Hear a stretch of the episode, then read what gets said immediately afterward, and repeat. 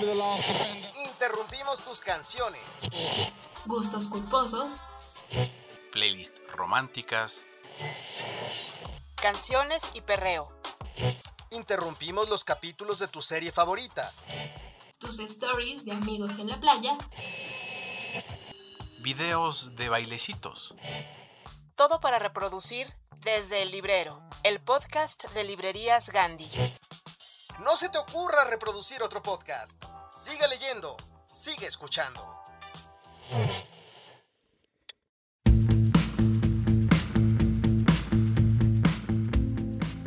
Una vez más les damos la bienvenida a un nuevo episodio de Desde el Librero. Recibimos el día de hoy a una gran invitada que desde hace tiempo se ha encargado de promover la lectura y de seguir reviviendo grandes voces que han sido olvidadas en algunos estantes de bibliotecas.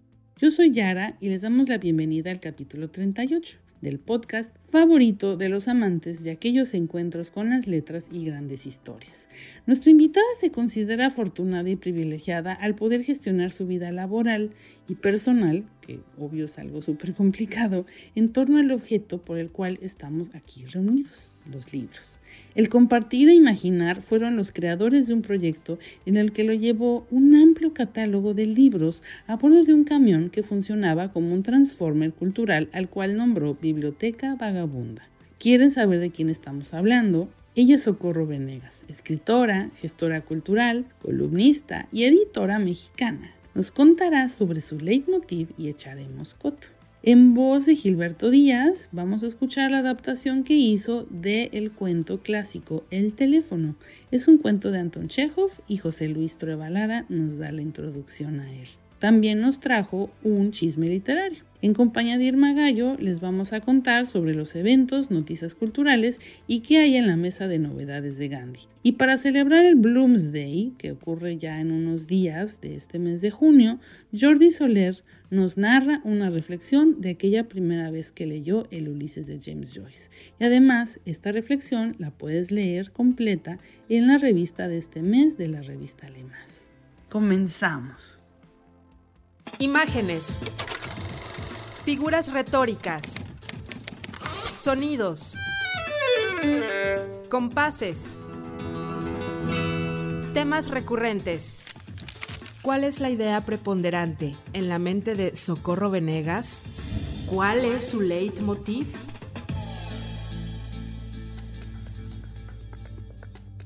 Socorro Venegas es escritora y editora mexicana.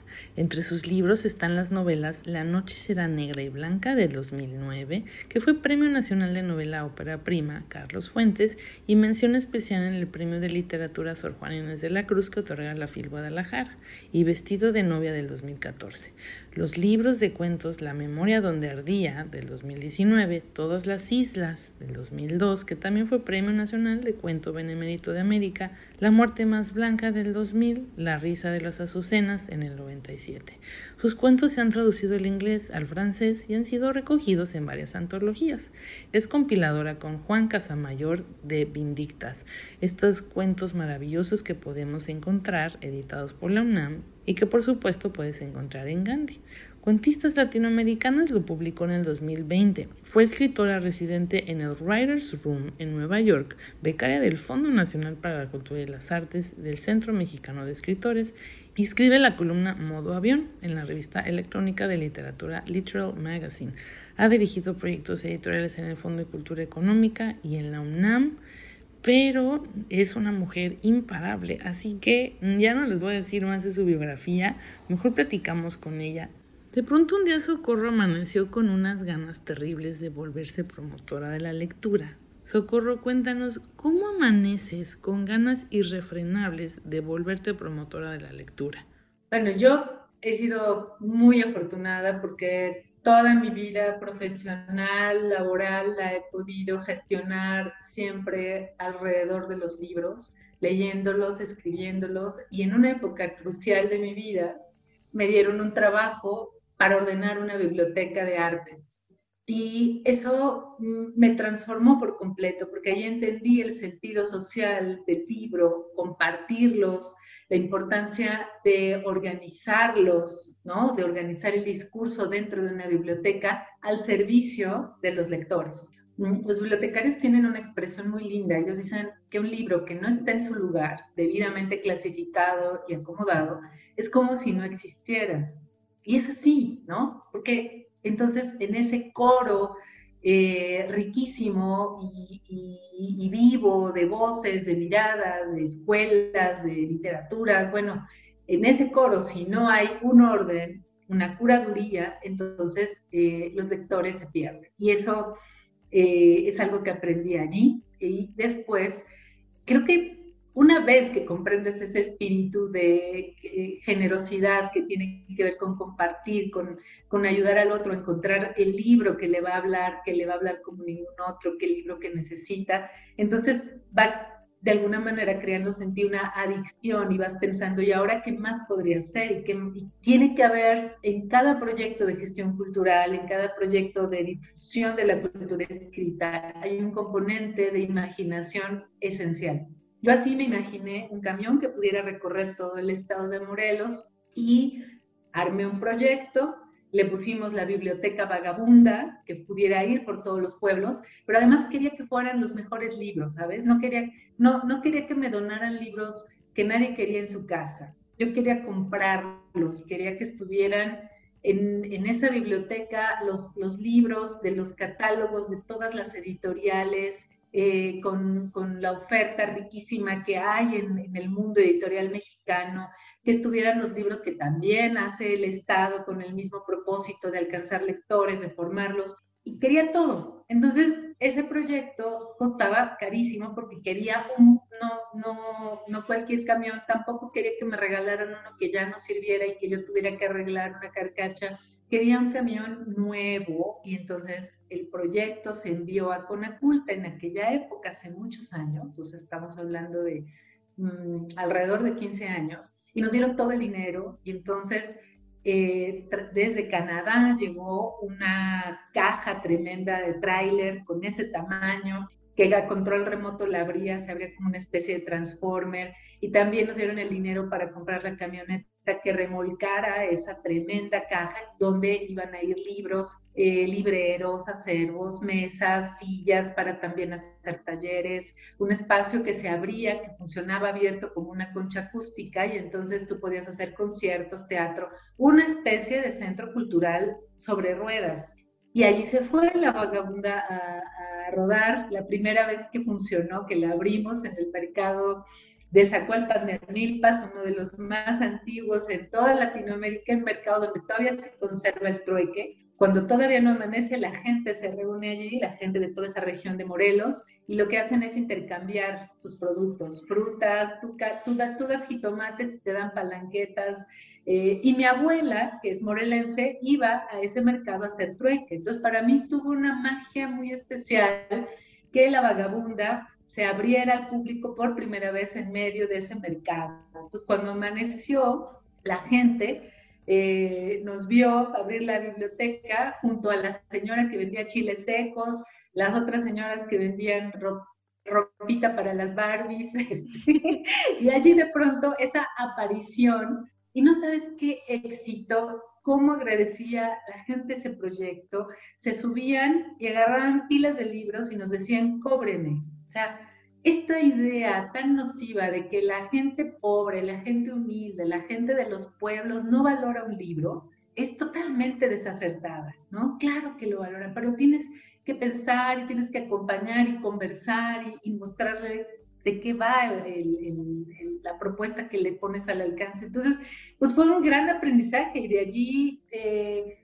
una cosa muy importante, que cuando la vagabunda se fuera, porque no podía estar más de cuatro o cinco días en cada comunidad, pero cuando se fuera no dejara la tristeza de su partida, el vacío de su ausencia, sino que llegó, eh, entraba entonces el proyecto de salas de lectura, que es abrir espacios con la sociedad civil, espacios permanentes en las comunidades, y entonces la conversación a través de los libros seguía.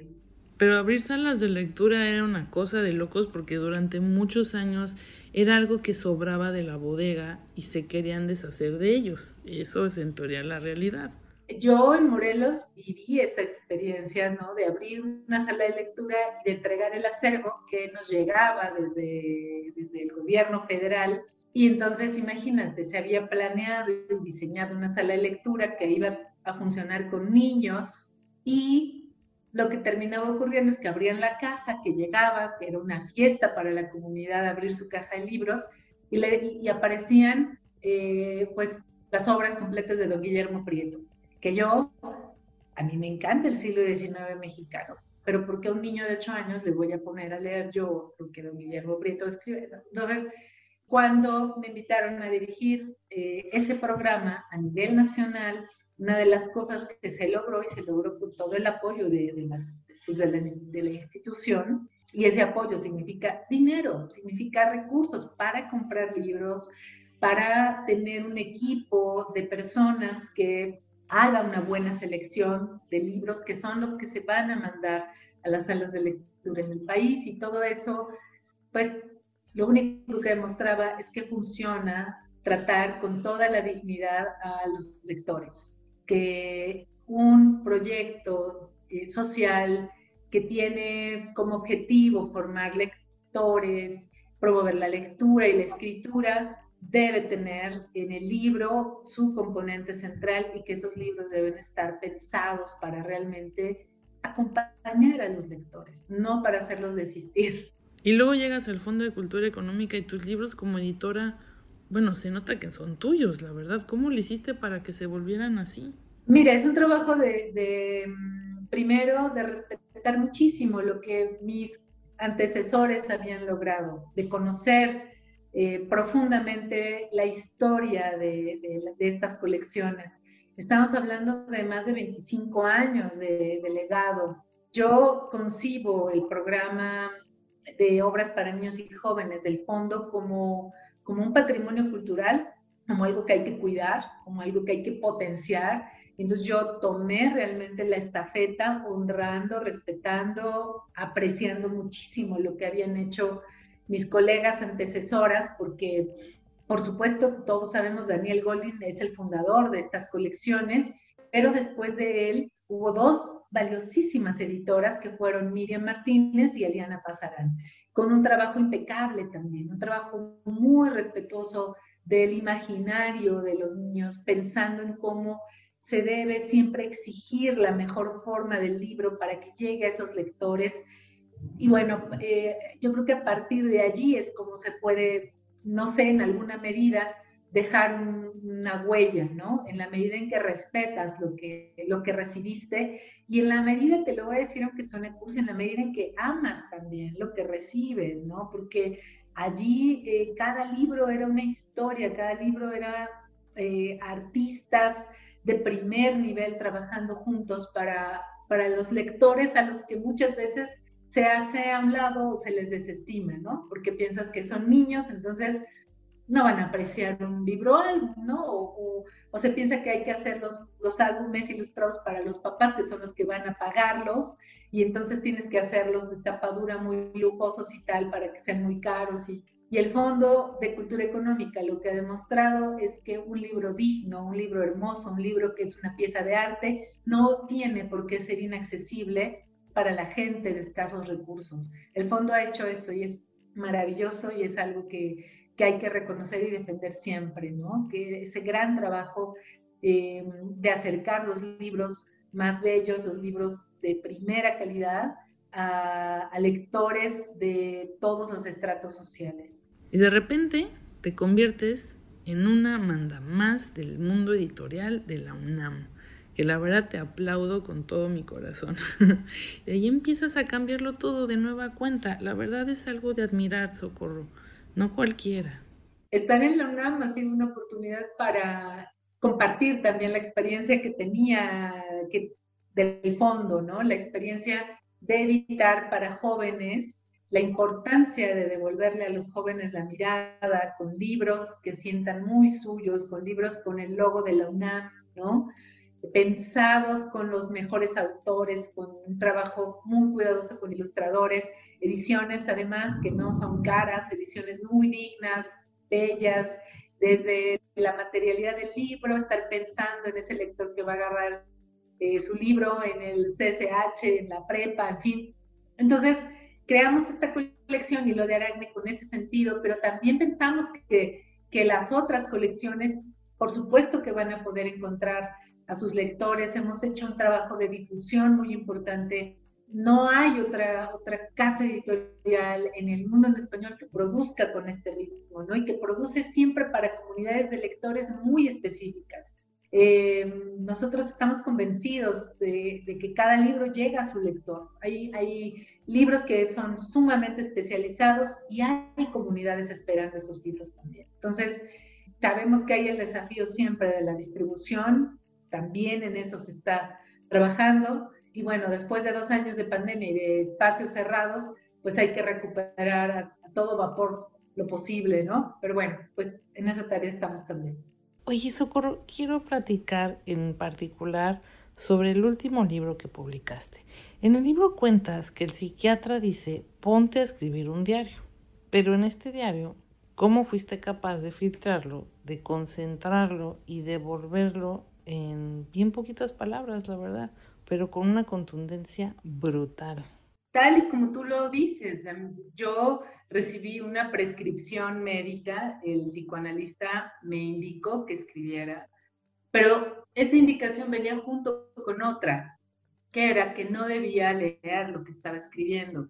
Entonces, eh, la tarea en la época en que comencé a escribir este diario, que ahora es un libro que se llama Ceniza Roja, la tarea de todas maneras, para mí no era propiamente escribir. Y no sé si logro explicarlo, lo voy a intentar, porque es muy sencillo. Yo lo que hacía cuando, cuando extendía la mano, tomaba una pluma e intentaba hacer algo sobre el papel, lo que yo hacía era intentar sobrevivir.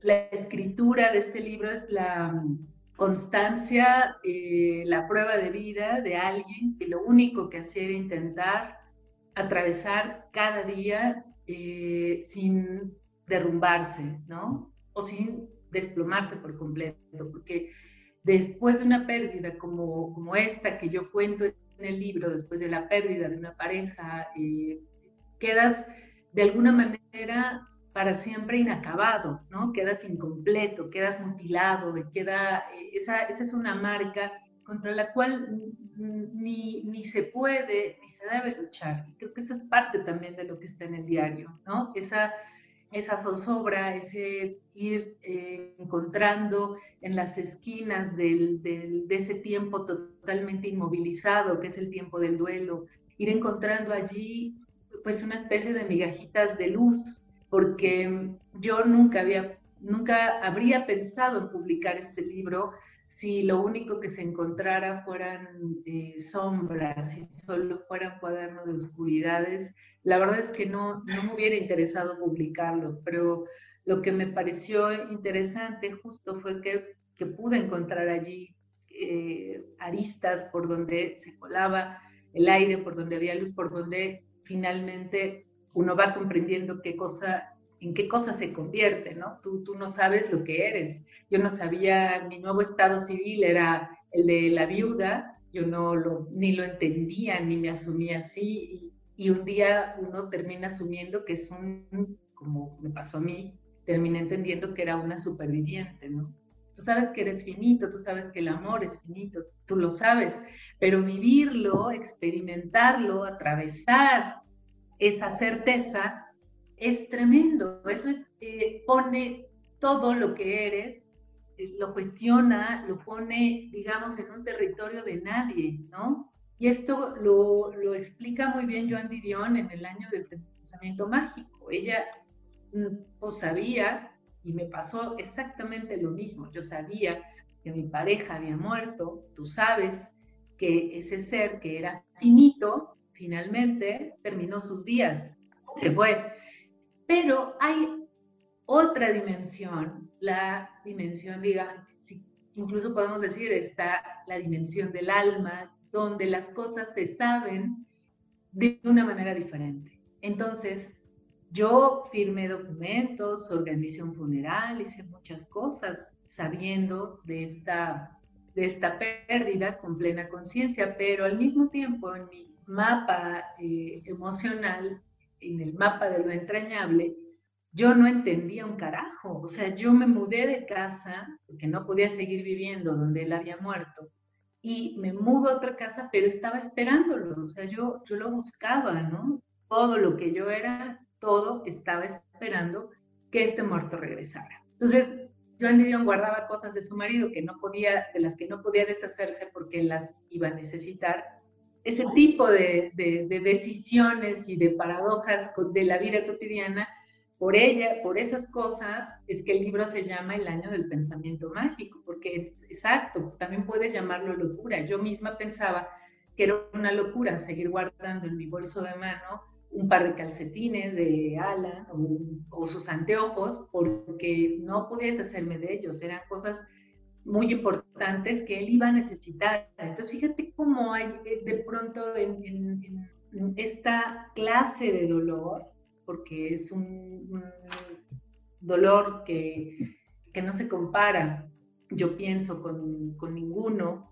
Esta suerte de dolor de alguna forma termina haciéndote experimentar un tipo de locura, ¿no? Ni siquiera diré que era, la eh, que era una negación, porque te digo, o sea, había perfectamente, funcionaba perfectamente con, con, todo lo que tenía que decidir y hacer en el mundo de lo racional, pero había este otro río subterráneo que terminó llegando a las páginas de este cuaderno que fue mi diario y que no leí, yo seguí al pie de la letra las indicaciones de, mi psicoanalista y no leí eso hasta tiempo después, ¿no? Entonces se quedó allí, me parece, esa escritura, al no haber una lectura, al no haber otra, al no pasar la mirada por esas líneas de nuevo, pues se queda un poco como una especie de escritura eh, ¿no? Algo aneblado por completo. Y así se quedó en mi memoria. Entonces, cuando yo encontré de nuevo ese cuaderno, para mí fue una sorpresa, fue como leer, y, y de hecho, creo que fue leer el cuaderno de otra mujer que me contaba quién era yo.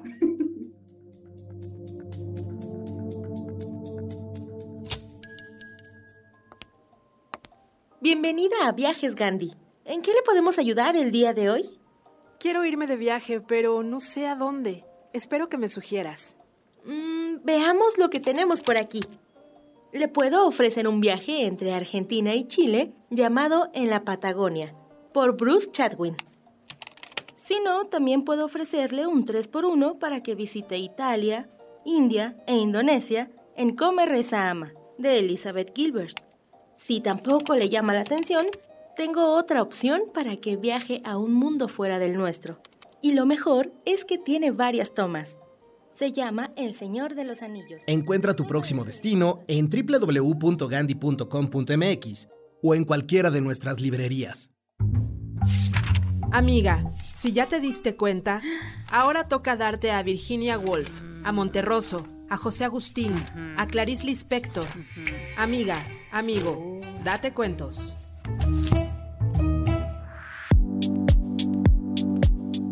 Hay algunas mañanas en las que me levanto sintiéndome muy moderno, absolutamente al último grito de la moda. Vamos, ¿qué podría decirles yo? Volteo a ver mi estudio, volteo a ver mi escritorio, ahí están la computadora, la red, el celular, todas las maravillas que se me ofrecen. Sin embargo, cuando lo pienso con más calma, pienso que lo que me pasa con estos objetos no es tan moderno como lo creo. Es más, estoy seguro de que siempre ocurrieron los mismos errores. Tú y yo nos hemos equivocado a la hora de mandar un WhatsApp. Es más, seguro que con un correo te ha pasado lo mismo. Por esta razón, valdría la pena preguntarnos qué pasó antes. Y para eso, vamos a oír un cuento de Chekhov, El teléfono, donde se nos demuestra que tú y yo no somos tan modernos como lo pensamos. Órale, vamos a oír a Chekhov.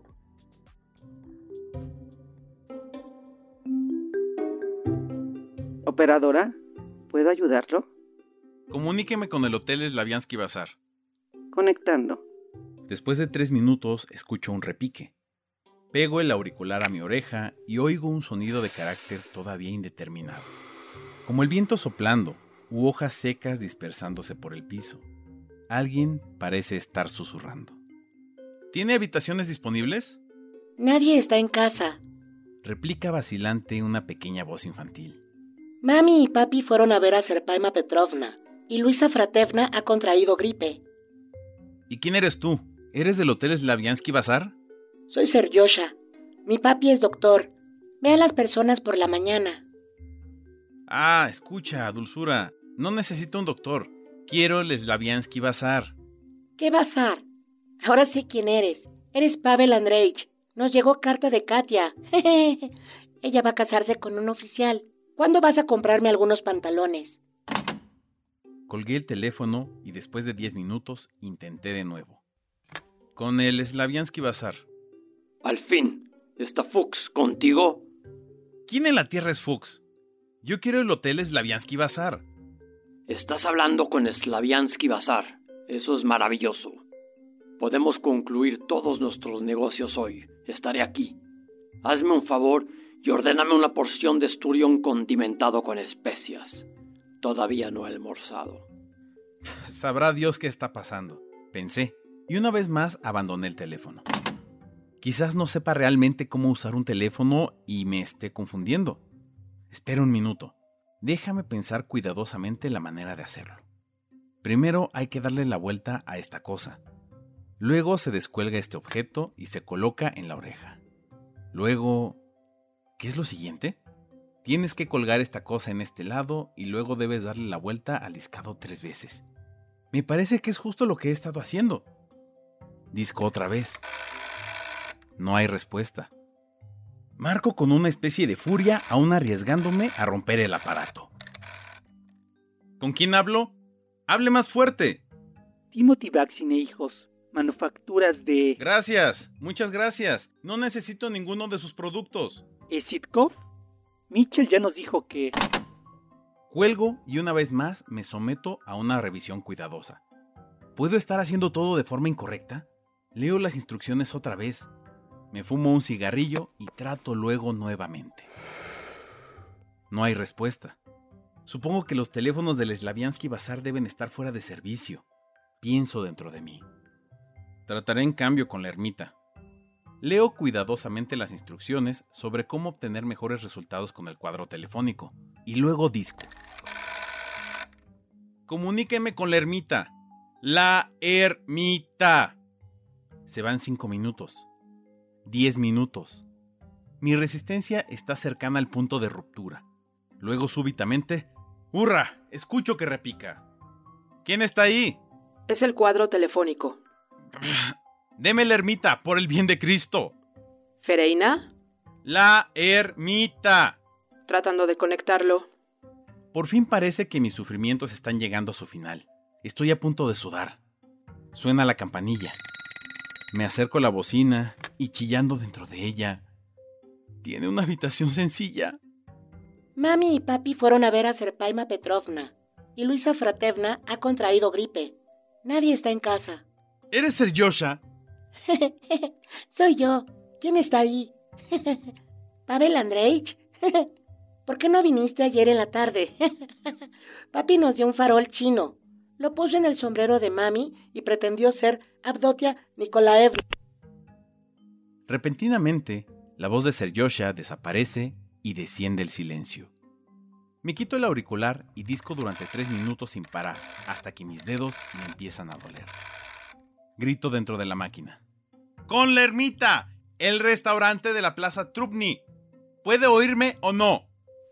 Ciertamente puedo escucharlo, señor, pero esta no es la ermita. Este es el Slaviansky Bazar. ¿Es realmente el Slaviansky Bazar? En efecto, señor. ¿El Slaviansky Bazar a sus órdenes? Vaya, no puedo entenderlo. ¿Tiene habitaciones disponibles? Verificaré para usted en un momento, señor. Pasa un minuto. Pasan varios minutos. A través del auricular pasa un ligero sonido lluvioso. Dígame, ¿tiene habitaciones libres o no? ¿Qué es lo que desea exactamente? ¿Es el Slaviansky Bazar? Esta es la centralita. ¿Cómo puedo ayudarlo?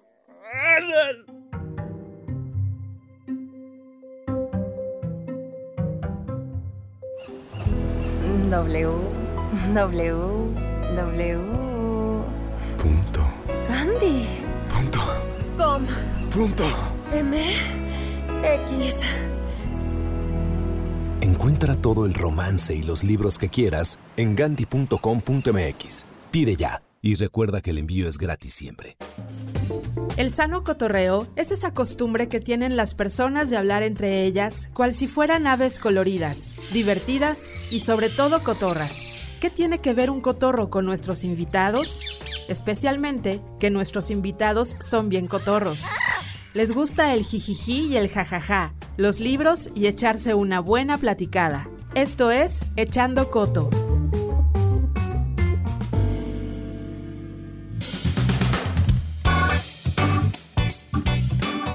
Vamos a echar coto, socorro. Entonces, te voy a pedir tres números. ¿Me puedes dar tu primer número? Cinco. ¿Cuál es la memoria que aún arde al recordar? Siempre pienso en, eh, en el corazón como un órgano de combustión. Yo creo que ahí está, ese es el lugar de la memoria. ¿Uno más? Eh, tres. Tu libro Ceniza Roja puede considerarse como una ofrenda.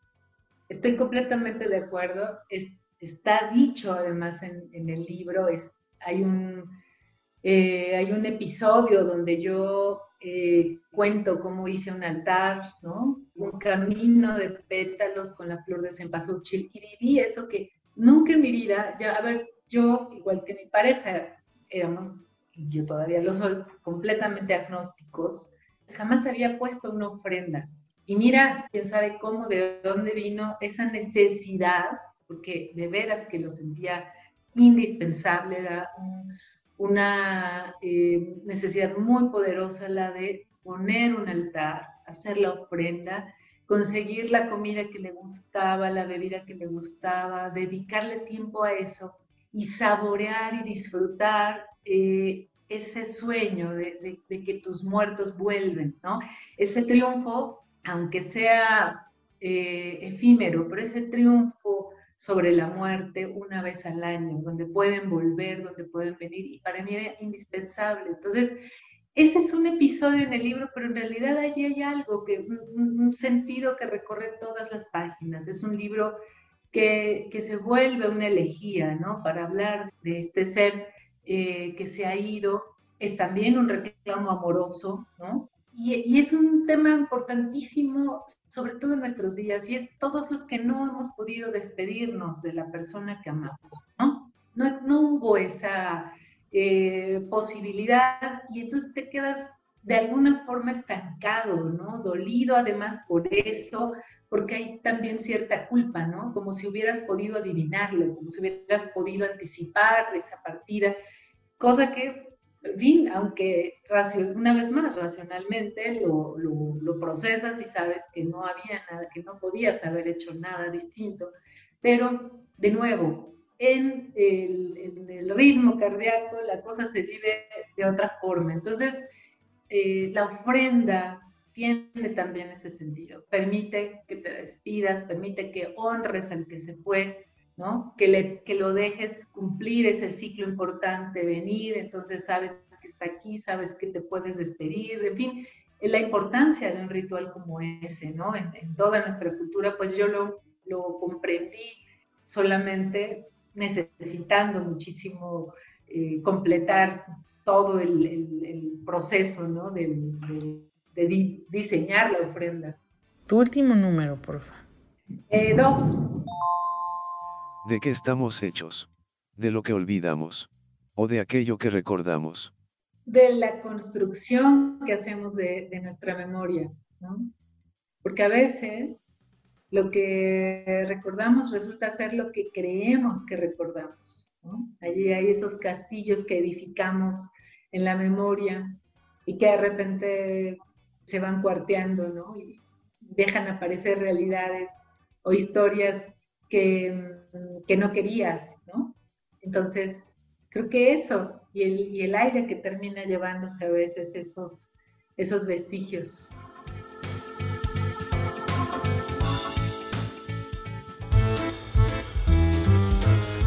Son tiempos difíciles para soñadores. Aunque parezca increíble, los seres humanos somos capaces de acostumbrarnos a los hechos cotidianos y en muchas ocasiones hacemos todo lo posible para repetirlos. Vamos de antro en antro, de relación en relación, escuchamos casi la misma música, incluso repetimos dinámicas generacionales. Debemos cambiar nuestra realidad a través de la inspiración. Por eso, a 21 años del estreno de la película Amélie, platicamos con Jan Tiersen sobre su música mientras Jordi Soler nos platica su relación con el Ulises de Joyce y celebramos 90 años de Elena Poniatowska. José Luis Trueba nos habla de esa realidad que estorba y nos adentramos en el poder de la ficción, según Don Winslow. En este número 157 de Lee Más, tomamos la mágica energía de Amélie, esta heroína encantadora, para inspirarnos a través de los ojos de una generosa inocencia de lo que aún podemos crear. Puedes conseguir tu ejemplar de la revista Lee Más en librerías Gandhi y gandhi.com.mx.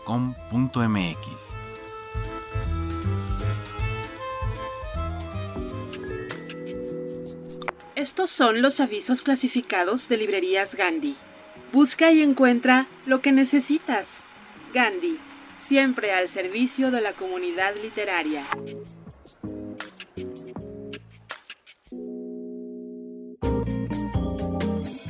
ricos caldos de gallina Bertita. Venga a probar nuestro delicioso menú, preparado especialmente con la receta secreta de la familia. Los cuatro hijos del matrimonio Mazzini Ferraz le atenderán como se merece, en esta peculiar cocina donde reina el amor, la locura y la muerte. Antes de degustar cualquier platillo en este lugar, le recomendamos la lectura de La gallina degollada, un cuento de horror del autor uruguayo Horacio Quiroga, para que conozca los hechos trágicos detrás de este plato fuerte. Muy buen provecho. Nos complace invitarles a nuestro curso de paracaidismo que se llevará a cabo el próximo mes, en donde aprenderemos de este deporte extremo la importancia de dejarse caer y saltar al abismo. De la mano de Sabina, nuestra instructora experta en la ligereza, conoceremos la diferencia entre la levedad y el peso. Sin embargo, debe saber que durante esta experiencia inevitablemente le invadirá el vértigo. El vértigo es algo diferente del miedo a la caída. El vértigo significa que la profundidad que se abre ante usted le atrae, le seduce y despierta en usted el deseo de caer. Para más información, comunicarse con el señor Milán Kundera, quien le aclarará todas sus dudas respecto a la insoportable levedad del ser. Se solicita persona interesada en trabajar en una mina de lignito en la isla de Creta. Indispensable que guste del buen comer, que disfrute la bebida, que tenga siempre buena disposición y nunca le falte tema de conversación, que le apasione el arte, la belleza y que sienta amor por todo lo que le rodea. De preferencia que sepa bailar y tocar el santuri y demuestre con cada acción su alegría por la vida. Cualquier información, comunicarse con Nikos Kazantzakis. ¿Acaso es esta la descripción de Alexis Sorba? Conozca a la persona que se postuló para este puesto en el libro Sorba, el griego. Mi nombre es Manrique, soy un caballero noble, poeta, amo la soledad y nací para soñar el amor, no para sentirlo. Una noche de verano, templada y llena de perfumes, vi a una mujer misteriosa y necesito encontrarla para poder vivir. Sus ojos deben de ser azules y húmedos como el cielo de la noche y sus cabellos muy negros y largos para que floten. Y esa mujer, que es hermosa como el más hermoso de mis sueños de adolescente, no me ha de amar como yo la amo ya, con todas las fuerzas de mi vida, con todas las facultades de mi alma. ¿Habrá encontrado Manrique a la mujer de sus sueños? Descúbralo en el cuento El rayo de la luna, de Gustavo Adolfo Becker bello como el encuentro fortuito sobre una mesa de disección de una máquina de coser y un paraguas. Así describimos nuestro taller literario en el que aprenderá técnicas de escritura que nacerán de su subconsciente, proyectándose hacia el infinito. En esta clase beberá el vino nuevo como el cadáver, exquisito y jugará con verbos, adjetivos y sustantivos para crear nuevas realidades. Si desea inscribirse, debe comunicarse en sueños con el señor André Bretón. Y recuerde que no será el miedo a la locura lo que nos obligue a bajar la bandera de la imaginación. Querida audiencia, si ustedes están interesados en alguno de estos servicios, no dude en contactar al autor o personaje. Muchas gracias por su atención. Gandhi, al servicio de la comunidad literaria. Voy a buscar lo de sorba el griego, esa me interesa. Eh, hablo para la vacante. Sí, soy de buen comer.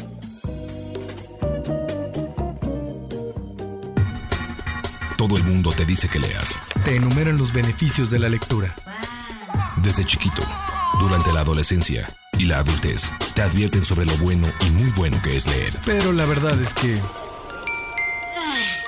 Te da flojera. Librerías Gandhi tiene la solución. No leas. Haz como que lees. Visita cualquiera de nuestras librerías. Pregunta a nuestros asesores qué libros comprar. Lee las contraportadas, apréndete los nombres de los autores y los títulos de sus libros. Y lo más importante, nunca salgas de casa sin un libro bajo el brazo.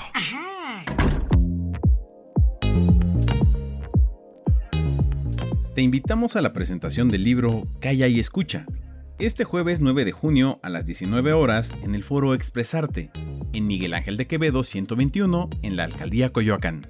Recuerda que si no puedes acompañarnos físicamente, puedes seguir la transmisión en las redes sociales de la revista Lee Más y Librerías Gandhi.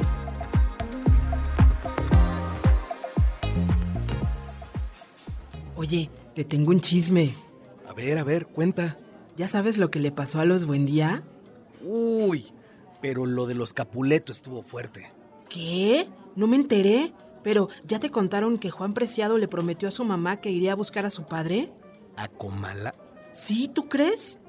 Oye, ¿y si sabes lo de Joe y sus hermanas? No, y espérate, porque el del departamento... Le dicen chisme, pero es información que se cuenta de boca en boca. Y sí, también de libro en libro.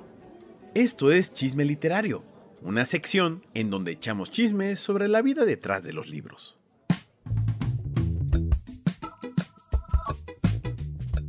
Aquí entre nos hay un concepto que me parece fundamental para entender la historia de la literatura y por supuesto también de la cultura. Vamos, se puede aplicar lo mismo a los libros que a las partituras, a los cuadros, a los edificios, vamos, a lo que ustedes quieran y manden.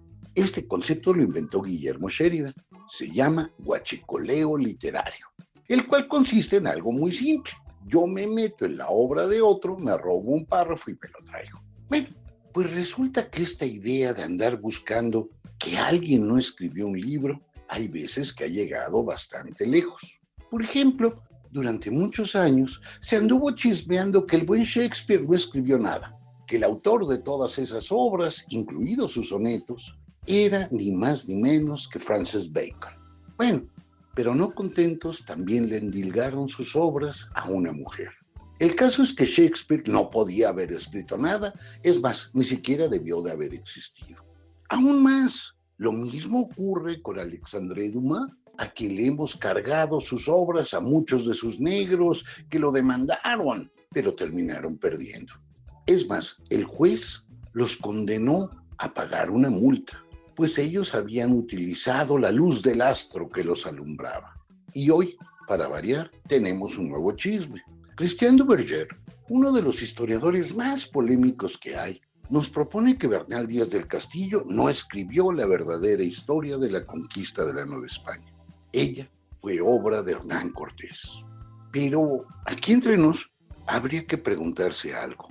¿Importa algo que Shakespeare no hubiera escrito sus obras? Es más, es relevante si Dumas escribió o no escribió Los Tres Mosqueteros. Y por supuesto lo mismo puedo decir de Bernal. Aquí entre nos, el nombre podría ser lo de menos. El chisme que sobre ellos cae no empaña de ninguna manera sus obras.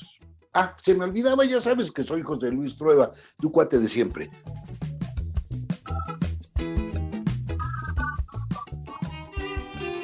¿Qué pasó? Hoy en la mañana Pedro me trajo un ramo de rosas, pero mamá no me dejó aceptarlas. ¿Sabes qué me hubiera gustado hacer con ellas? ¿Quién es Pedro? Unas codornices en pétalos de rosas, cocinadas con pasión y sufrimiento de un amor aparentemente imposible. Tienes hambre, ¿verdad? Sí. Leyendo como agua para chocolate, nos dimos cuenta que el hambre de lectura sí existe y se puede quitar en www.gandhi.com.mx. o en cualquiera de nuestras librerías.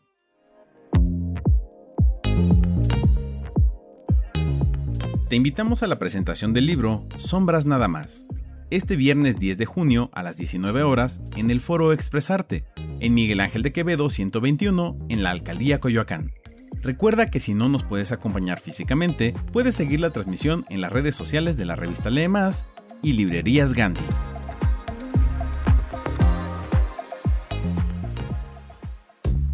Una hoja en blanco, una letra, después una palabra, luego una oración, un párrafo, una página, un capítulo, una historia completa.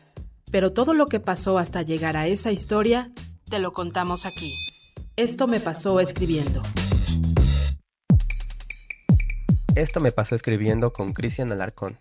Es periodista y escritor chileno radicado en Argentina. Es reconocido por su labor en medios como Página 12, Gato Pardo o Rolling Stone. Ha publicado diversos libros como Cuando me muera quiero que me toquen cumbia o Si me crees, quéreme tranza. Y su reciente obra más destacada, El tercer paraíso, título ganador del Premio Alfaguara de Novela 2022. La verdad es que, digamos, este, la presencia de, lo histórico en la novela está administrada en grajeas muy, muy precisas, muy exactas. Tanto la aparición del socialismo a través de la figura de Salvador Allende, que da un discurso histórico cuando visita el pueblo de Daglipulli como candidato a presidente en 1950 y tantos, y una fiesta, una cena en su homenaje en la que el personaje de Elías, que es el abuelo joven dirigente sindical, baila una cueca con una dirigente del Partido Comunista, ¿no? Y hacen una especie de performance ante el candidato. Y luego el golpe de Estado, pero antes también el triunfo de Allende y luego el golpe de Estado. Son, no sé, muchos capítulos porque son pequeños, son unos doscientos y tantos capítulos, los del Tercer Paraíso, y diría que las circunstancias históricas ocupan un 3 o 4% de todo ello, porque en definitiva yo me resistía a la tentación de entregarme a una literatura de la historia, una literatura cuyos personajes están definidos por la circunstancia histórica. Estos personajes son condicionados por la historia porque sus tramas singulares eh, se ven afectadas directamente, pero la novela no versa sobre la dictadura, sino que versa sobre una toxicidad distinta que tiene que ver con la pertenencia de clase de estos trabajadores que fueron campesinos, que pasan a ser proletarios y que no pueden huir de ellos mismos.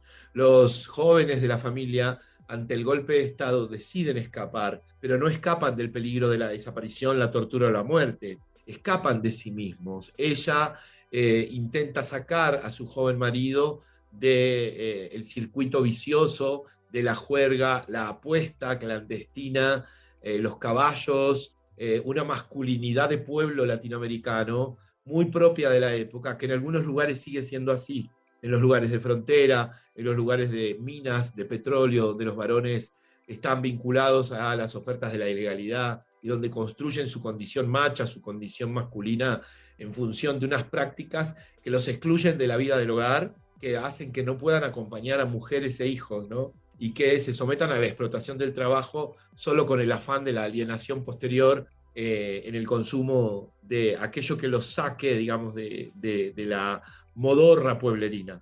Entonces, la dictadura está, es importante, pero quizás es tanto más importante todos estos otros condicionamientos. También me pasó lo mismo con el exilio. Decidí, no, no, ni siquiera lo decidí, no se me ocurrió profundizar en esa vena este, que es la, la vena abierta del, del, destierro, que el protagonista padece porque cruza la cordillera y pierde ese paraíso que, que de algún modo había logrado habitar en las faldas de su abuela, en la protección de esa huerta iniciática, original, para llegar a un desierto. El paisaje del tercer paraíso es un paisaje que casi opera como un personaje. Lo lacustre, el lago, la montaña, el río, luminoso y verde, un desierto hostil, áspero, eh, solitario, ¿no?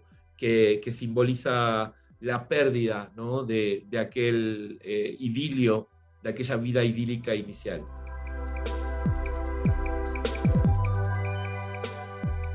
Te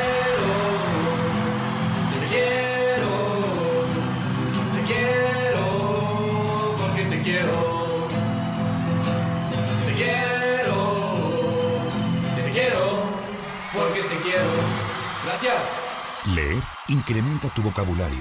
Librerías Gandhi. En esta sección hablaremos sobre las noticias más importantes en el mundo cultural. Comentaremos sobre las novedades editoriales y tendremos entrevistas con actores y personajes de la cultura mexicana e internacional. Esto es Cultura Lees, la sección informativa de Desde el Librero.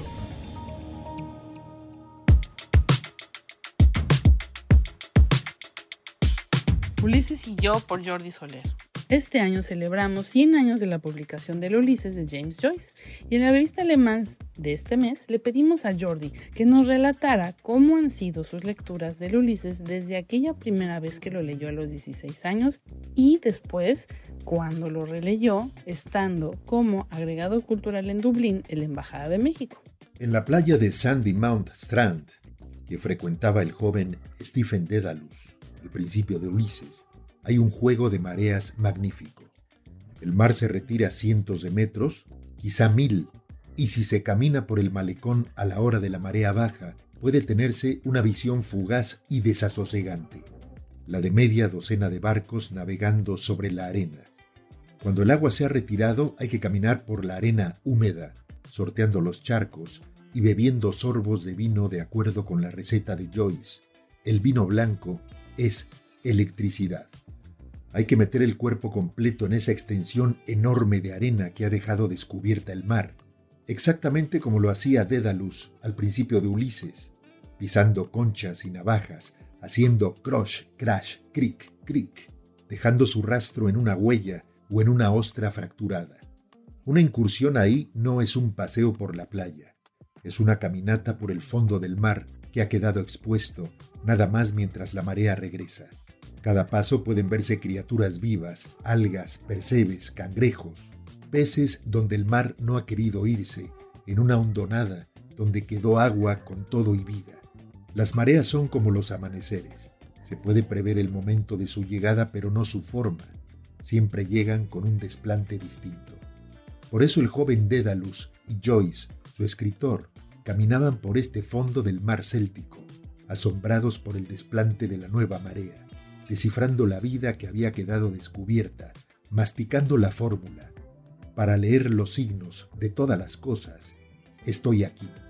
Recuerda que puedes leer el artículo completo en tu revista impresa que puedes conseguir en tu sucursal más cercana de Librerías Gandhi o en gandhi.com.mx.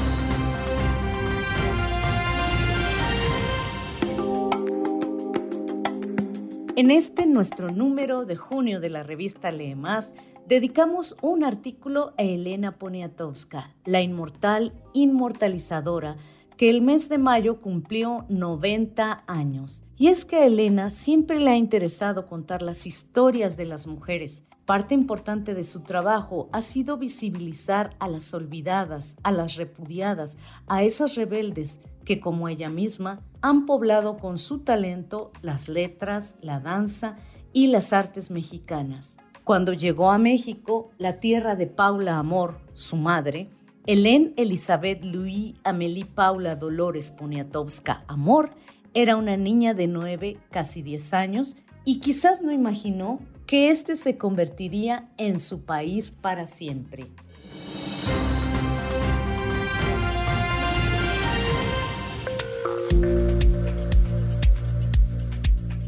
En este número de la revista Alemás, Juan Cárdenas conversó con Jan Tiersen acerca de Kerber, un álbum tan fluido como el agua oceánica de su isla. Ya verán por qué. Really happy actually because uh, it's been a while because of uh, uh, the pandemic. So yeah, it's good to, to be back. Estoy realmente feliz porque ha pasado un tiempo debido a la pandemia. Así que es bueno estar de vuelta en la gira. Ha sido una larga espera. Me alegra poder trabajar más profundamente, ¿sabes? Especialmente en los conciertos, porque pasa mucho tiempo entre presentaciones y solo hice tres conciertos en tres años. Yo no estoy acostumbrado a eso. Así que es como, ya sabes, pasé tanto tiempo trabajando en la versión en vivo que se convirtió en un nuevo álbum. Me fui muy, muy lejos del álbum anterior y terminé creando otro. Really hard in a way because I, I love touring and uh, uh, even if I, I live in a Ha sido muy difícil en cierto modo, porque me encanta hacer giras. incluso viviendo en este lugar hermoso, en una isla pequeña. Me resulta difícil no ir de gira, pero como sabes, es una buena oportunidad para profundizar en las cosas y tomar decisiones. Por ejemplo, ahora la gira es un espectáculo electrónico completo, y era lo que quería hacer. Tener tanto tiempo para trabajar en la versión en vivo me hizo darme cuenta de eso. Recuerda que puedes ver toda la entrevista en nuestro canal de YouTube de Librerías Gandhi.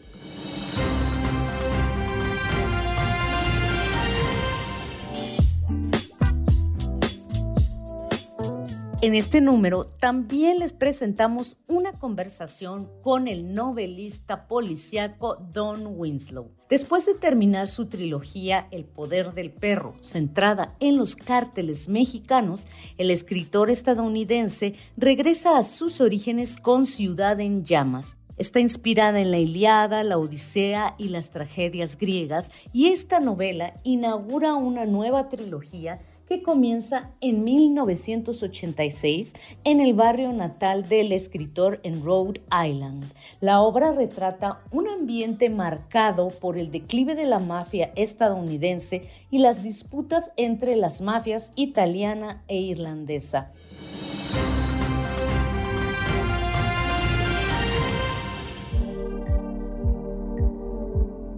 Estas son algunas recomendaciones que pueden encontrar en nuestras mesas de novedades editoriales y en gandhi.com.mx.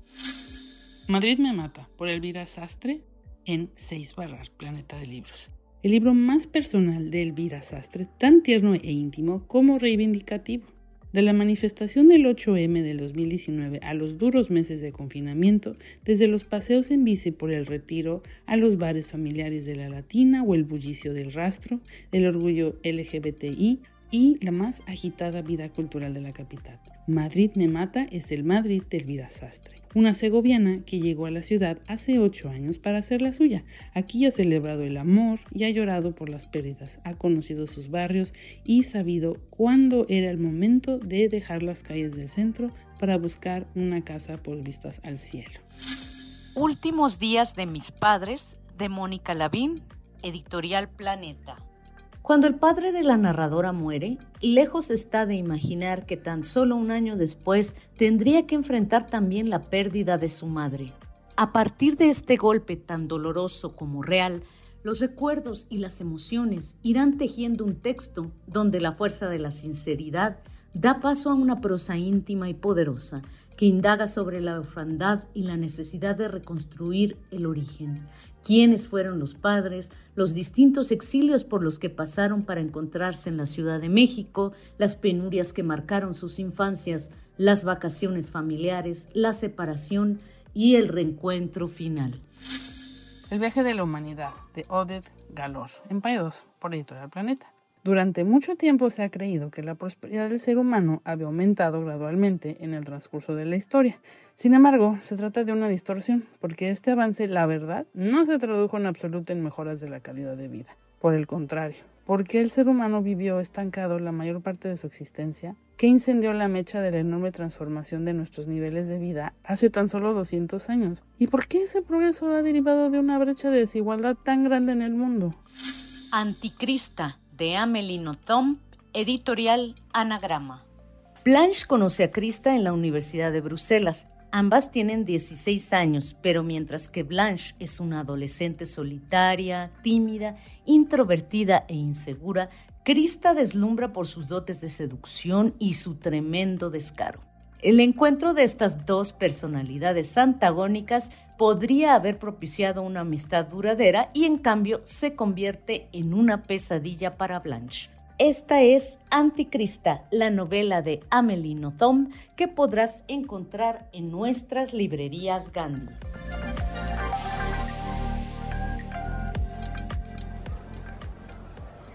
Señorita, buenas tardes. Quiero dos boletos. ¿Para la sala 1 o para la 2? Para la sala 1. Ya no hay. Entonces, para la sala 2. Tampoco hay. Surrealismo. Libros de todos los géneros y corrientes. En librerías Gandhi. Amigos, escuchas, muchísimas gracias por acompañarnos en este recorrido de la vida y el trabajo de Socorro Venegas.